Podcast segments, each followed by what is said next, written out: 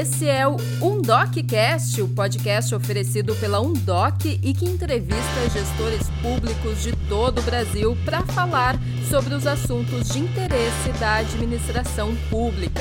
E agora a gente vai conhecer o entrevistado desse episódio. Danilo Veloso. Com formação e especialização nas áreas de computação, administração e gestão da tecnologia da informação e de projetos, Danilo tem sólida carreira no setor privado. Desde o ano passado, passou a aplicar a experiência adquirida no meio empresarial no setor público, ao assumir o cargo de secretário adjunto da Prefeitura de Pindamonhangaba, onde tem deixado uma marca de inovação na administração municipal. Secretário adjunto da administração do município de Pindamonhangaba, em São Paulo, Danilo Veloso, tudo bem com você? Tudo ótimo. Obrigado aí pela oportunidade de, de falar um pouco das nossas experiências aí no setor. Muito grato aí. Então, Danilo, você tem uma história consolidada com a atuação na gerência de projetos de empresas de grande porte, né? O que, que te fez migrar da, do ramo privado para o ramo público? Como é que foi esse processo de migração? Bom, é por carreira, né? Um gerente de projeto ele trabalha muito por desafios, né? Característica de um gerente de projeto é não gostar de coisas repetidas, né? Sempre tem um desafio novo. E a outra questão é o, a chamada, né, do prefeito da cidade, que é o Dr. Israel. Ele é um prefeito que quer implementar práticas de gestão privada na gestão pública. Ele vê que, que a gestão pública ela só vai melhorar se ela tiver a mesma performance que a, que a gestão privada, não pode ter diferença. Então, essa, essa proposta né, me chamou a atenção, né, algo inovador, e, e, a oportunidade de conseguir implementar grande parte aí da, do que já é feito no mundo corporativo, né, a performance, a redução de custos, enfim, entre outras coisas, no universo público. Dentro dessa tua experiência no âmbito privado, nesse primeiro momento, o que, que você já sente que você está conseguindo levar para a esfera pública? Eu acho que é a primeira parte, né, é a, o comprometimento com prazos, com metas, né? Então, assim, é, isso é muito difícil na gestão pública. É, uma, é um processo muito engessado, né? Todos que vão ouvir aí, que trabalham na área, sabem como é difícil implementar coisas novas no universo público, né? E, mas assim a, a gente conseguiu né através é, evidentemente você precisa de um processo de empowerment né que é o chamado no mundo corporativo tem que ter um patrocínio. E o prefeito dá esse patrocínio ele dá essa força para que a gente implemente essas práticas dentro da administração pública. Então tem uma reunião mensal onde são passadas metas para todos os secretários e isso é desdobrado para todas as esferas para que a gente consiga né, fazer uma comunicação clara, que a gente consiga que o que está sendo pensado no board, né, vamos, vou falar como, como se eu estivesse no mundo privado aqui no board, também seja desdobrado, né, haja o drill down para a camada que sustenta toda a operação. Então, eu particularmente, eu não vejo diferenças entre uma, uma, um setor privado e um setor público. O que eu vejo são regras diferentes. O que eu vejo é, é no Brasil é muito engessado, né, as regras, né, até por, pela questão de compliance, né, para a questão né, do, do, todo o desgaste que o mundo político, né, tem até hoje para garantir que não haja desvios, que não haja nada de, de irregularidade. Mas essas regras são excessivamente é, duras no sentido de, de que você não tem margem de manobra, você não consegue implementar muita coisa. Então, o, o, o, time para que você consiga do pensar uma demanda até implementar ele é muito maior do que o time no mundo corporativo. Algumas coisas são semelhantes, né? Então, processo de compras, quem é do mundo corporativo, a gente sempre reclama, fala, poxa, tá demorado. Na gestão pública, às vezes, é quase o mesmo tempo. A questão é o implementar. Então, existe muita diferença nesse sentido, né? Então, às vezes, até o próprio Tribunal de Contas você pega algumas decisões de outras regiões e aí você pega da região de São Paulo, são diferentes, né? Então não há uma homogeneidade de fazer com que a gente tenha uma regra para todos. Né? Então, eu estou até é, é, repetindo, né? homogeneidade é repetição, é, é o padrão, mas é, infelizmente no Brasil há essas diferenças e que atrapalham muito. Então, é, ao mesmo tempo que isso ele, ele atrapalha para mim, né, como, como minha característica, eu gosto do desafio. Então, quanto mais difícil, melhor. Né? Eu acho que a gente só evolui com dificuldade, né? E a dificuldade nada mais é do que a ausência de conhecimento para lidar com aquilo. A partir do momento que você vai adquirindo conhecimento, você, a, o que você lida ele se torna mais fácil. Né? Você já está acostumado com aquilo. Então, é, não tem como se tornar melhor fazendo as mesmas coisas. É, você só pode se tornar melhor fazendo coisas diferentes ou variando o desafio. Pode até estar tá na mesma área, mas tem que, tem que variar. Ficar repetindo, é, nós não vamos para frente. A gente está numa fase de muito debate sobre desburocratização. Então, é, de que maneira que você acredita o que, que pode realmente ser desburocratizado e, ao mesmo tempo, respeitando o rito legal dos processos? Como é que você enxerga assim para encontrar esse, esse equilíbrio, desburocratizar e manter é, o respeito ao, ao rito? As regras são necessárias, né? Além de gerente de projetos, eu sou profissional de governança, né? Então, trabalhei muito com Sarbanes-Oxley, é, trabalhei muito com implementação de governança nas empresas. Então, jamais eu faria, falaria que, que regras não são necessárias.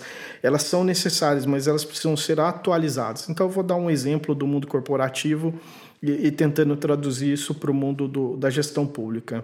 Há muito tempo atrás é, foi, foi lançado um framework que é o COBIT, né, que são objetivos de controle é, que, que você implementa, são 34 objetivos, que você modela a organização para ter esse compliance. E a grande parte desses controles estão alinhados a Sarbanes-Oxley. Então, quando você pratica ele, naturalmente você já cria um ambiente favorável né, ao compliance e à medida que você vai evoluir no nível de maturidade, né, são cinco níveis, é, a melhor a organização fica controlada. Só que se você levar isso ao pé da letra, você ingessa a organização. Então eu já vi muitas implementações de COBIT onde em vez de ter controle a gente tinha morosidade. As pessoas elas tendem a olhar o livro né, e uh, tem que haver um equilíbrio entre o que está escrito no livro e o que, tá, o que é na prática. Então, é, é o bom senso. É, então, pegando do mundo corporativo, e isso quem, quem já implementou COPT, ITIL e até mesmo objetivos de controle aí para estabelecer um escritório de projetos, sabe o que eu estou falando. Agora, vamos pensar para o universo público. Né? O Ministério de Ciência e Tecnologia já fala desses objetivos de controle há algum tempo, mas você tem uma lei de, de de licitação muito antiga, que precisa ser atualizada. Enquanto ela for desta forma, ela muitas vezes acaba que a, a parte técnica, o desenho da solução, ele, ele não consegue sair conforme o planejado. E se você precisa fazer alguma adaptação nesse modelo, você tem que alterar o objeto. E aí você parte para um novo modelo de contratação. Isso faz com que o tempo para se implementar uma solução é muito maior. Então, é, deve haver uma atualização das regras, deve haver um, um, uma melhor implementação delas. É, é o que eu penso é, para facilitar a vida nesse mundo que necessita de desburocratização. É, uma outra questão, e muito alinhada à ferramenta Undoc, né, é o apego ao papel. Né? Então, assim, as pessoas esquecem que documento é o conjunto de informação. Você pega qualquer framework de governança, vai falar isso e eles para entenderem que eles entendem que documento é papel e não é. é. Então fazer com que haja esse desapego do papel, né? Então muitas vezes você tira o papel da pessoa, parece que você está tirando o emprego da pessoa. Fala, Pô, a vida toda fez de uma forma. E o que eu mais escuto é, eu sempre fiz assim. Eu escutei isso no mundo corporativo. Então, nas minhas últimas empresas que eu passei aí, na né, Embraer, fiz um, um, processo rápido no Banco do Brasil com a Mafra no projeto de, de, de fusão. De, antes disso, no grupo Votorantim. Escutei de algumas pessoas lá também. Então, é, não, falar que isso acontece só também no universo público é, é mentira. Acontece também no universo privado. Ah, eu sempre fiz dessa forma. Então, é, mudar essa cabeça é muito complicado, mas precisa ser mudada. Precisa, acho que a gente tem que ter paciência e ir mudando. O fato é que o cenário atual não, não requer mais paciência. As pessoas estão cansadas da performance do, do serviço público, né? Você entrar com um processo demorar meses para que uma assinatura, algo aconteça. Isso eu também sou munícipe, eu fico de saco cheio. Eu falo assim, é, para mim é muito simples, é só me colocar no lugar do outro. Então, o que, que o outro, o que, que eu esperaria enquanto munícipe de um serviço público? É, é isso que precisa mudar. Então, muitas vezes, é, a pessoa tem muita gente boa no serviço público, tem muita gente boa mesmo, mas tem alguns que entram e se acomodam. Então, a gente precisa, de alguma forma, alterar a estrutura pública para que não haja essa acomodação para que as pessoas tenham performance, que pessoa, as pessoas busquem a, o melhor serviço entregue. Então, é uma questão cultural, é uma questão de regras, e isso acaba favorecendo esse cenário da, da burocratização. Você acredita que se fosse aplicado algum método é, de performance, é, as pessoas poderiam se sentirem instigadas a apresentarem resultados melhores. É, da maneira atual, você acha que dá para ir é, implementando, colocando sementinhas de alguma forma no, no meio público? Eu acho que sim, é, sempre dá, né? Sempre a questão é ter o apoio. Né? Então a gente precisa, no meu caso, né? Estou na esfera municipal, mas ter apoio da esfera estadual, esfera federal, né? De, de instituir regras de performance. É uma coisa que eu sinto falta na, na gestão pública é a gestão de demandas. Então, que a gente tenha um processo de desenho da demanda, mas que tenha prazo, que tenha meta a ser cumprida. Então, que as pessoas possam ser medidas através de metas. Então, vou dar um exemplo que está acontecendo nesse exato momento, que até a Undoc contribuiu bastante para isso. Né? o fato da pandemia, é, eu mandei muita gente trabalhar em casa. Eu e outros secretários, nós mandamos muitas pessoas para trabalhar em casa. E a performance aumentou. Então, assim, é, você mandou pessoas do serviço público, né? Quem está fora pode pensar, mas espera aí, como que você controlou? E, e, e a coisa está rodando muito bem. A coisa está acontecendo de forma muito melhor, as pessoas estão fazendo muito mais é, no trabalho remoto do que dentro da prefeitura. Porque está tendo foco, evidentemente. É, existe a necessidade de mudança da mentalidade. Né? Trabalhar de casa não é a mesma coisa que trabalhar dentro da empresa. Você precisa ter foco, precisa ser organizado, não pode se ocupar com qualquer outra é, interferência, né? A própria família tem que entender que a pessoa está ali trabalhando, ela não está ali e daqui a pouquinho vai consertar o chuveiro, vai consertar qualquer outra coisa, ou vai fazer. Ele está ali para trabalhar. Então tudo isso traz uma disciplina. Então é, é possível mudar. Então, exemplo, a questão do home office no serviço público. É, isso fez com que muita coisa acontecesse mais rapidamente através de uma ferramenta de comunicação eletrônica. Ela é imprescindível nesse momento, né? É, a pandemia fez acelerar algumas, alguns avanços de tecnologia no município. Então, outro exemplo, né, toda, a maioria dessas pessoas trabalham como vi, com videoconferência. Então, isso também ajuda bastante na comunicação. É, se, se isso pode ser feito agora, por que, que não pode ser feito em outro momento? Por que, que só por causa de uma pandemia isso aconteceu? É, por quê? Porque a necessidade fez acontecer. Né? A gente sabe pela história que em momentos de, de aperto a humanidade evolui. É isso que está acontecendo. Em momentos de aperto, é, a administração pública teve que se reinventar, quem, quem tem ferramentas eletrônicas, para não parar. Hoje, a administração pública é vista muito mais como esteio da sociedade, né? Quantas empresas estão quebrando, quantas vezes eu tenho reunião com, com pessoas da iniciativa privada pedindo ajuda para que ajude a pensar o negócio dela, que ela não quebre, como é que a gente vai, vai trazer. Então, é, se pôde agora, já podia antes. A diferença é que a, o cerco apertou.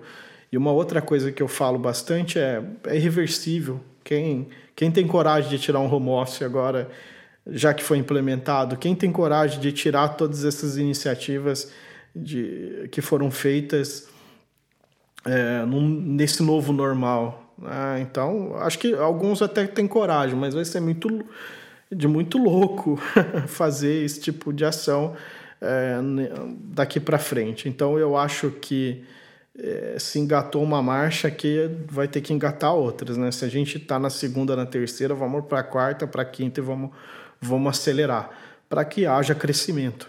É, as pessoas precisam sair da caixinha, né? Sair daquele momento de acomodação e falar do jeito que era não dá mais. Então eu vou ter que fazer de outro jeito. Não, não dá para voltar mais aquele modelo. É o Brasil, o mundo não vai voltar mais ao que era antes. Né? E eu estou falando da esfera pública, e veja que eu sempre estou fazendo um paralelismo com a esfera privada. É, existem empresas que eu trabalhei, por exemplo, um grupo chamado Stefanini, um grupo gigante hoje em dia, ele vai colocar 50% do, dos funcionários em home office. Olha que o Marco Stefanini, ele é um cara pragmático, aprendi com ele isso daí. Ele é um cara pragmático, então para ele fazer isso é porque ele viu o benefício. Ele trouxe retorno para ele. Outros grupos, Algar, enfim, outras empresas BRQ, aqui que eu lembrando agora, existem muitas outras mais. Algumas é, simplesmente acabaram com dois andares e viraram empresas virtuais. Então, se isso é possível, é porque sempre foi. A diferença é que a necessidade pediu. É, acho que está na hora da gente é, parar de esperar essa necessidade a gente precisa fazer mais. Né? É esperado da gente faça mais. Né? Uma coisa que eu falo é que trabalhar no serviço público, se você não gostar de ajudar pessoas, não é o local, porque o serviço público ele é para ajudar as pessoas, é para as pessoas. É, então dá, dá para fazer muito mais. Eu, o que eu sinto de mim, né, e me cobro é que eu sinto ainda fazendo tão pouco do que eu poderia fazer, do que deveria ser feito.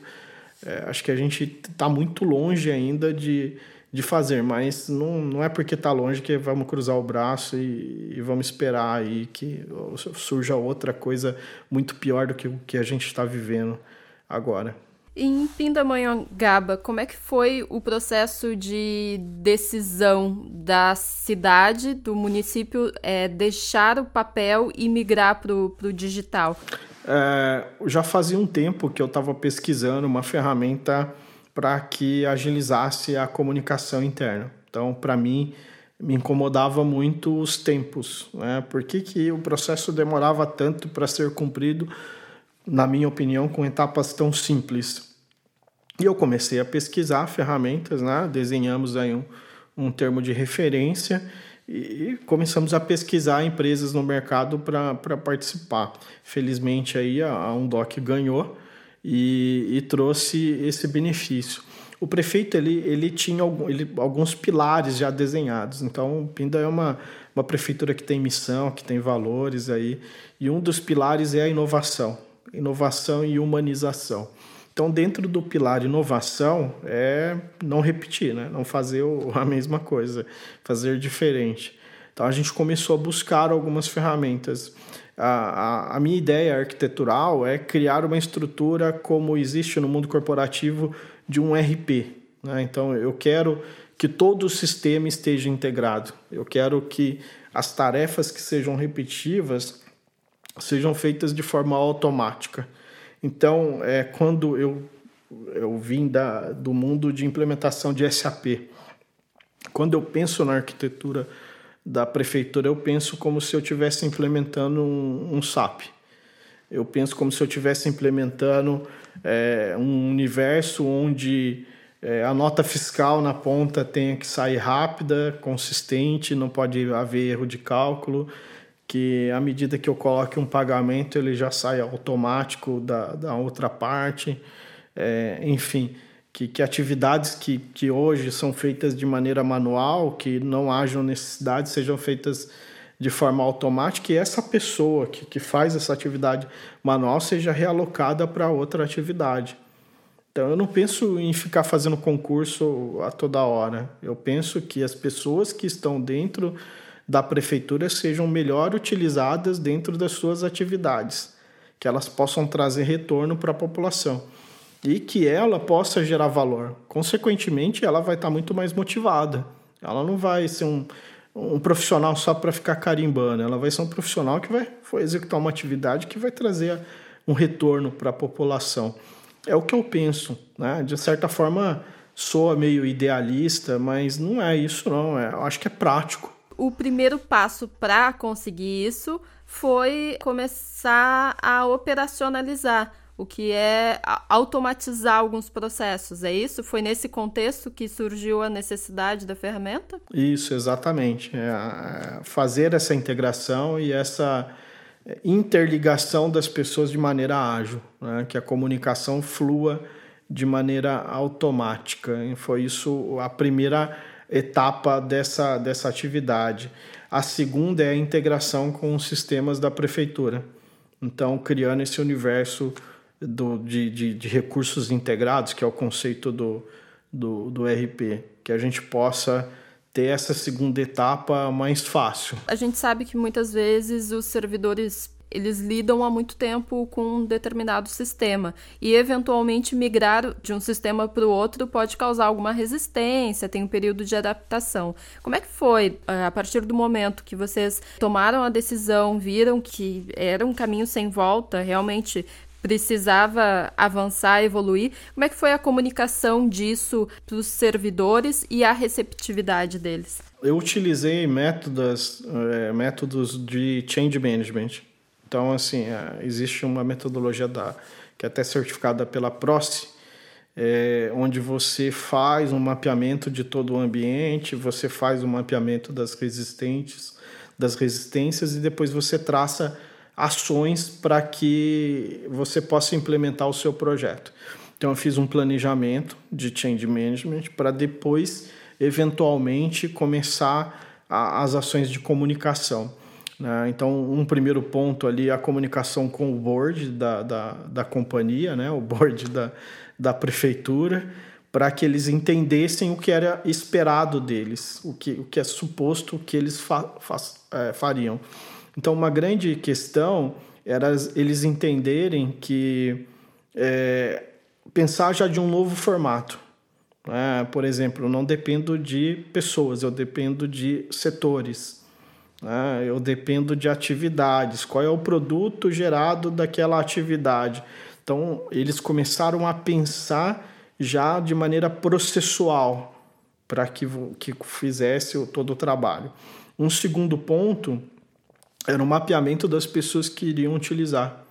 Então, à medida que, que eles iam mandando as pessoas, né, para que eu cadastrasse na plataforma, eu, nós fomos questionando o que a pessoa fazia, o que, que ela ia fazer. E grande parte não, não usaria a ferramenta, eram atividades que não despachavam, não, não realizavam. Então, vou dar um exemplo. Uh, a gente tem, a gente tinha 1.300 computadores na rede. Né? Nós fizemos um investimento esse ano que dobramos a capacidade. Então já estamos com mais de 2 mil computadores aí é, na, na rede. E a gente tem por volta de 650 usuários dentro do Undoc. Então veja que já houve uma racionalização aí no, na utilização. Depois nós fomos para uma etapa de comunicação. Então durante o treinamento da ferramenta nós fizemos já uma, um treinamento de visão. Então, assim, qual que era a nova visão? O que, que nós esperávamos da esfera pública? O que, que era esperado de cada setor? Evidentemente, eu tinha aquele mapeamento de resistências. Então, nós já é, agrupamos a, os treinamentos para diminuir essas resistências, para que nós possamos é, co comunicar e fazer aí o trabalho adequado. adequado. Depois de implementado, é, a gente adotou um tempo de operação assistida, que é muito comumente utilizado aí no universo privado, né? Uma etapa pós implementação, pós go live aí. E nessa operação de assistida, já fazendo os devidos ajustes, fazendo ah, comunicações complementares, enfim, é, adequando a organização. Depois desse, desse período de, de operação assistida, nós viramos a chavinha para suporte, ou seja, as pessoas que antes estavam acompanhando para que o projeto decolasse, elas passassem para o dia a dia normal, que é o período de sustentação, né, o sustain. Então fizemos todo esse trabalho, né? então tinha um cronograma na minha cabeça, as pessoas envolvidas também sabiam desse cronograma, cada um sabia o seu papel e responsabilidade e o produto gerado. Então isso fez com que a chave fosse virada, mas de maneira planejada. Não foi um baby boom, né? Então, implementou e, e, saiu correndo. Não, teve todo um, um, trabalho pensado e depois do período de implementação nós fomos é, em alguns setores como RH, compras, fazendo um trabalho mais dedicado para que houvesse o melhor uso da ferramenta. Então, esse trabalho durou mais ou menos uns três meses, né, de, de de aculturação, né, de implementação de uma nova, de uma nova cultura. E hoje está tá muito bem, elogiado por todos, a população, os setores né, que sempre estavam ali no protocolo. E para você é, ver, nós estamos sem protocolo físico já faz é, desde março, né, quase quatro meses aí, é, já sem protocolo. Então, físico, é totalmente eletrônico e grande parte das atendentes também trabalhando de forma remota. Então, o que nós pensamos agora para o atendimento, né? É, eu e o prefeito, eu, nós lançamos aí a, que a gente quer fazer o Van Gogh, né? A gente quer, desculpa Santander aí, mas é, copiei aí, que o atendimento da população tenha o mesmo perfil do Van Gogh, seja um atendimento é, individualizado, que cada munícipe possa atender de ser atendido da melhor forma aí na, nas suas demandas. Mas é, o que vai acontecer, quem vai vir para o protocolo é aquele que não conseguiu resolver de forma eletrônica. Então é, é a exceção. Esse seria o próximo passo. Esse é o próximo passo. Na verdade, esse já está sendo o próximo passo, porque ele já está sendo implementado já. Esse atendimento individualizado, personalizado, de que forma efetivamente ele se dá é, no site ou de forma presencial? no guichê? Isso vai acontecer, né? A, a prefeitura ela está com seu atendimento suspenso devido à pandemia. Vamos esquecer a palavra protocolo e vamos entender demanda, né? Então, é, o cidadão, né, o interessado, ele tem uma necessidade. Essa necessidade, vamos pensar em metodologia ABC, né? Grande parte ela já foi endereçada de forma eletrônica. Quem vai fisicamente, quem irá fisicamente, é aquele que não conseguiu resolver por, pelo meio eletrônico, que é a pessoa que tem dificuldade com tecnologia ou que todo esse formato não atendeu aquela necessidade, é uma coisa especial, né? Vamos dizer, um projeto especial, uma demanda especial, que alguém vai ter que entender e endereçar internamente para que seja atendida. Para isso você precisa ouvir. É, existe uma atividade humana. Então, quando a pessoa for ao local, ela vai ser escutada. E, e esse novo perfil de atendente, ele vai ter que ser um perfil de desenhar a, né, a solução para o cidadão. Não simplesmente escutar e digitar um documento e colocar no sistema.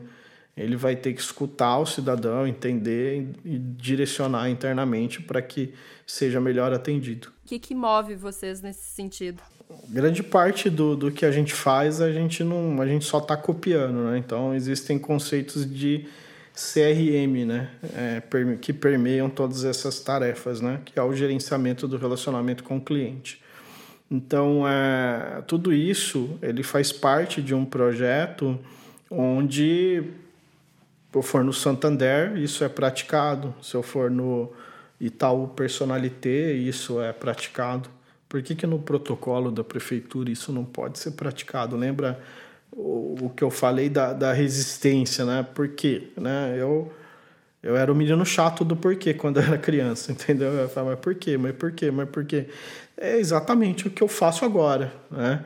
É, por que não ser igual? Por que não ser melhor? Né? Por que não implementar isso? Né? Qual é a diferença? São seres humanos, tem os mesmos anseios, as mesmas necessidades, pagam para a gente fazer esse trabalho. É, eu sou pago por eles, são os impostos deles que me pagam. E quando eu estou numa empresa, qual é a diferença? É só porque ele é obrigado a pagar um imposto? Numa empresa não é obrigado a pagar o produto. Pelo contrário, você tem que conquistar o cliente, você tem que fidelizar um cliente. Né? Então, eu penso que é da mesma forma. Eu acho que o serviço público ele não, não precisa ser visto com essa maneira tão ineficiente. Eu acho que pode, pode sobrar tempo da gente fazer coisas que vão trazer valor para a população. Ah, então, o tempo, né? Tempo é dinheiro. Se esse profissional ele conseguir fazer o trabalho dele de forma mais rápida, vai sobrar tempo para ele fazer mais coisas. Se ele fizer mais coisas, significa que menos dinheiro do povo vai ser investido nessa atividade e vai sobrar dinheiro para fazer outras coisas, fazer saúde, fazer a zeladoria da, da cidade, implementar educação melhor, né? Então, da mesma forma que a gente pensa nisso, a gente pensa em atividades para educação, para saúde. Né? Eu, eu penso, por exemplo, num sistema integrado que ele oferte da mesma forma que um convênio médico é ofertado para uma pessoa que paga, o mesmo serviço público seja ofertado, que ele tenha uma carteirinha, que ele consiga agendar a consulta dele de forma ágil, que ele possa agendar é, remotamente, que ele consiga receber os resultados online. Então, eu não vejo diferenças. Isso vai fazer com que o, o dinheiro do serviço público seja melhor utilizado. Então, um exemplo, né? Um DOC ele surgiu sem nenhum dinheiro novo. Então, nós vínhamos fazendo uma, uma, uma tarefa de reorganização dos contratos, onde nós terceirizamos todo o parque de impressão. E aí, com essa terceirização, houve uma redução de custos. E com essa redução de custos, a gente pagou a ferramenta, que reduziu mais custos. É assim que é feito no universo privado. Tem um business case, você mostra quais são os indicadores que vão ser afetados, você implementa e traz resultado. A diferença é que um DOC, por exemplo, foi implementado, o payback dele foi de um mês. Imagine eu, investidor, eu colocaria dinheiro nesse investimento fácil, um mês, retorno do investimento. Então é, é isso que precisa ser feito no universo público. Essa reorganização, enxergar a máquina administrativa como uma empresa. E para enxergar como uma empresa tem que ter responsabilidade. A gente está nesse momento de pandemia que acaba acelerando muitos processos, né, virtuais mesmo, muitas resistências que as pessoas tinham, agora elas estão mais abertas, né? Agora, também nessa fase, as cidades elas têm olhado para a questão econômica, passado esse essa questão da saúde pública, o foco acaba se voltando para a questão econômica, para a recuperação é, das atividades né, de comércio. É de que forma, é, Danilo, que você vê que a tecnologia pode ajudar nesse processo de retomada da economia das cidades? É, nós desenhamos aí um plano de, de retomada da economia e apresentamos para alguns líderes da, da cidade. Dentro desse plano, plano existem alguns pilares, né? Um deles é a inovação é, para que seja melhor adotada. Então, eu comecei a apresentação para ele mostrando os indicadores do Covid. E mostrando para eles, mas assim, fazendo um questionamento. Essa apresentação não é para chocar porque isso é uma realidade. Eu não estou simulando algo. Aquele lá são números reais. E se existe isso, o que, que eu faço? Eu tenho que lidar com isso, eu tenho que enfrentar isso. Então, o, o prefeito ele é médico. E o que a gente fala né, é o equilíbrio. Então, existe a saúde e a economia. A gente não pode desequilibrar a balança. Então, se eu, se eu tenho um cenário que ele, ele já é real, ele não foi construído, não vai ser construído, ele é real. Então, eu tenho que traçar ações com base nesse cenário, que é o cenário realista. Como é que eu vou fazer negócios em tempo de distanciamento? Eu preciso ter tecnologias que viabilizem isso para a população. Então, a ideia é aumentar o acesso à tecnologia é, para a população através do Wi-Fi, através de, de outras formas que a gente vai implementar. E também prover ferramentas para que o comerciante, o empresário possa fazer negócio. Então, um exemplo do que a gente pensou são ferramentas de B2B, né? então negócio para negócio. Então, como é que como é que funciona uma ferramenta de B2B? Ela é uma ferramenta que aproxima né, uma empresa da outra. Então, uma empresa ela tem a necessidade de compra de um determinado insumo, ela usa uma plataforma para procurar as melhores ofertas daquele insumo. Mas como é que ela sinaliza isso? Por demanda.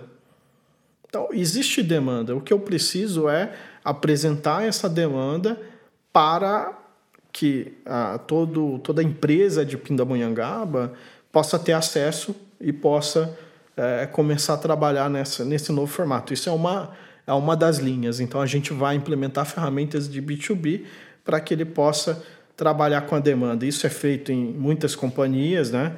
É, é feito por próprios métodos de produção, né? Sistema puxado, isso ajuda, né? Você é, sinaliza a demanda que vai ter e a cadeia de suprimentos, né? Você vai lá e prepara todo para que você possa seguir naquela linha. É, ferramentas de e-commerce, né? Para que o comércio local tenha ferramentas de negociação eletrônica. Então, já existem duas plataformas aí que, que nós já conversamos, né? A prefeitura vai apoiar para que eles possam disponibilizar isso. Uma outra questão é o próprio microcrédito. Então, como é que a, pessoa oferta microcrédito? É sinalizando o poder de pagamento. Se, se essas ferramentas estiverem integradas, você reduz o risco.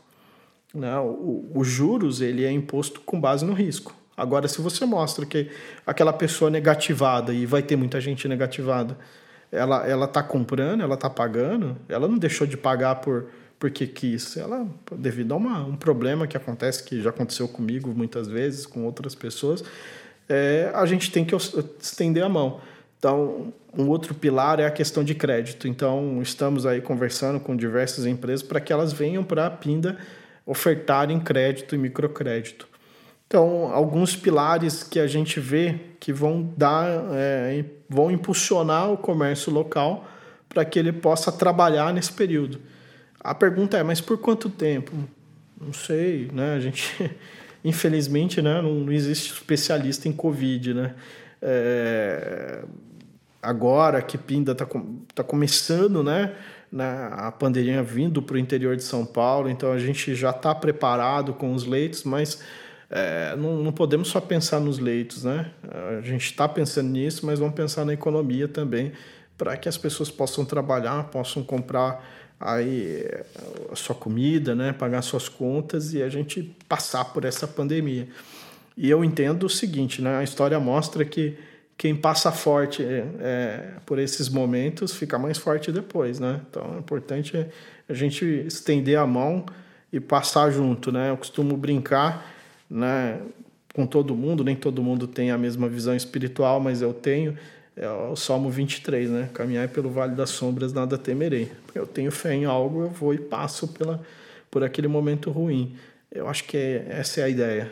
Essa é a ideia, usar a tecnologia aí como ferramenta para que a população tenha aí formas de ganhar o seu ganha-pão. É interessante quando a gente começa a falar muito sobre é, processos operacionais e tecnologia, às vezes acaba se criando até um conceito de distância, de afastamento, de, de uma questão não humana. E o que eu percebi que ao longo da conversa você trabalha para o produto final e o produto final é o ser humano, é a pessoa. É uma questão muito sua ou você acha que realmente é um caminho e que talvez o mundo, quero ser otimista, esteja caminhando para esse, esse sentido do cidadão se sentir cada vez mais acolhido dentro da sua cidade?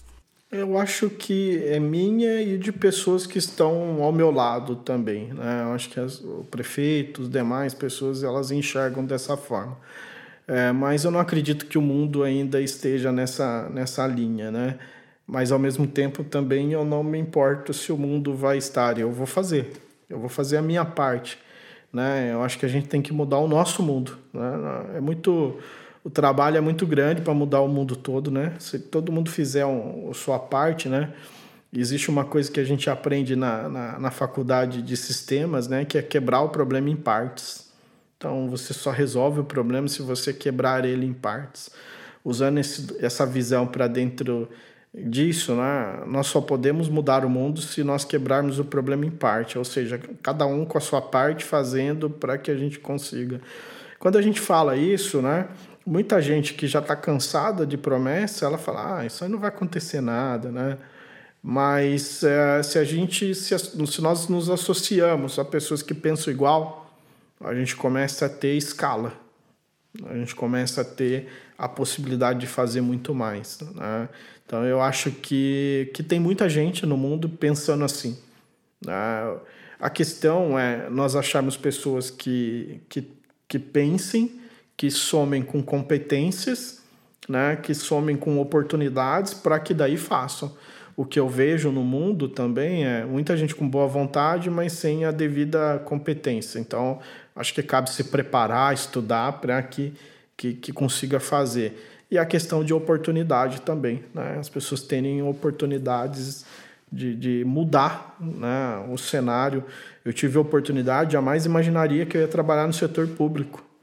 É, recebi esse convite e achei que seria por um tempo. Aqui estou até agora, né? E já pensando em fazer muito mais, né? O, o que eu penso e aí é minha visão, é, eu vou tentar fazer o melhor na onde eu estou, né? E eu estou na prefeitura de Pindamonhangaba agora e eu vou fazer o melhor que eu puder aqui. Se amanhã eu estiver numa empresa, eu vou fazer o melhor lá, enfim. É, eu não nasci. Na Bíblia fala uma questão de, do, da água morna, né? Água morna você joga fora. Eu não vim para ser morno. Ou você frio ou você quente, né? Agora, ser morno só para agradar, eu não vou fazer. Não consigo. Tenho um gênio muito forte para para fazer isso, né? Muito obrigada por compartilhar todo esse conhecimento. É, tu compartilhou com a gente informações sobre o processo mesmo, que com certeza vão ajudar outros gestores na implantação, vão despertar alguns insights para algumas questões que podem ser aplicadas. Eu te agradeço muito. Ah, obrigado. Eu que agradeço. Né? Eu quero contribuir. É, quero, quero fazer um pouquinho mais, né? Obrigada, secretário adjunto de administração de Pindamonhangaba, Danilo Veloso. Feito. Next. Esse foi o UndocCast, o podcast da Undoc que entrevista os secretários de administração do Brasil. Obrigada pela companhia e até o próximo episódio.